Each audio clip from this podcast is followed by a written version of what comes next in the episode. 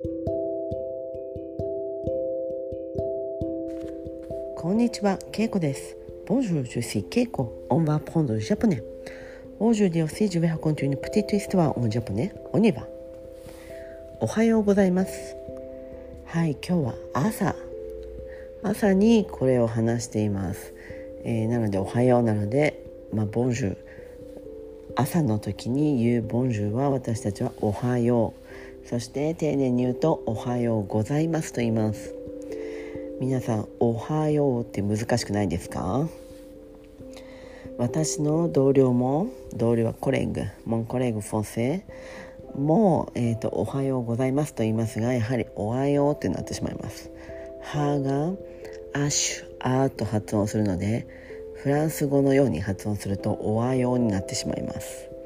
でも本当はおははと発音します。皆さんこれは気をつけておいてください。この「は」が「あ」になるだけで意味が変わる時があります。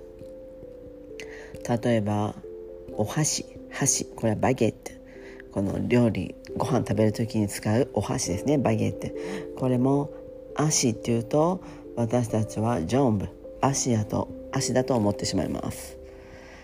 反対にえーと「あー」でいいのに「は」で発音するそういった時もフランス人の人は多いと思いますこれはなぜなのかよくわからないですが、まあ、例えば「愛」という名前の人がいたら「はい」と言ったりまあ「ハッピー」だったら「アッピー」になったり なんかその「アッシュ」と「ア」がぐちゃぐちゃになってしまうそういった時をよく見ます。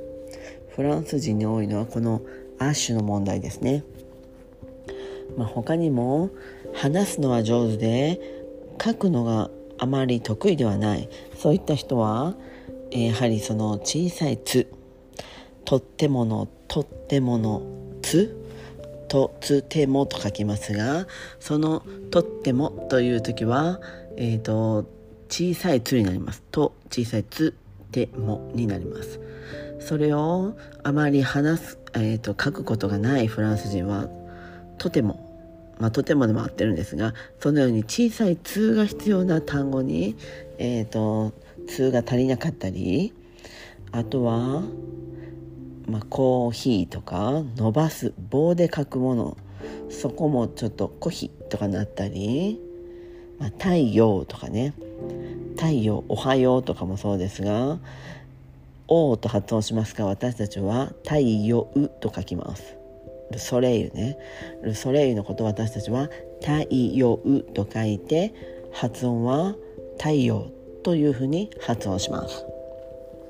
これをまああまり書くことを慣れていないフランス人は太陽と書いたり太陽と言って棒で書いたりまあちょっと違うんですね。それをまあえっとまあ文字を書いた時に分かる間違いっていうのがもう一つありますはいだからよく思うのはアッシュとアの違いですね。ハーとア。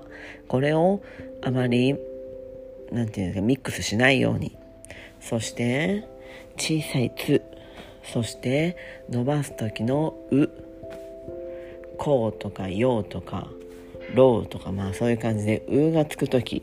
その時に、うという文字が入っているということを理解して、そしてまあ書く練習も必要だと私は思います。はい、ということで今日は朝のえまあつぶやきでした。はい、では今日はこの辺で。メッシボクオブはさようなら。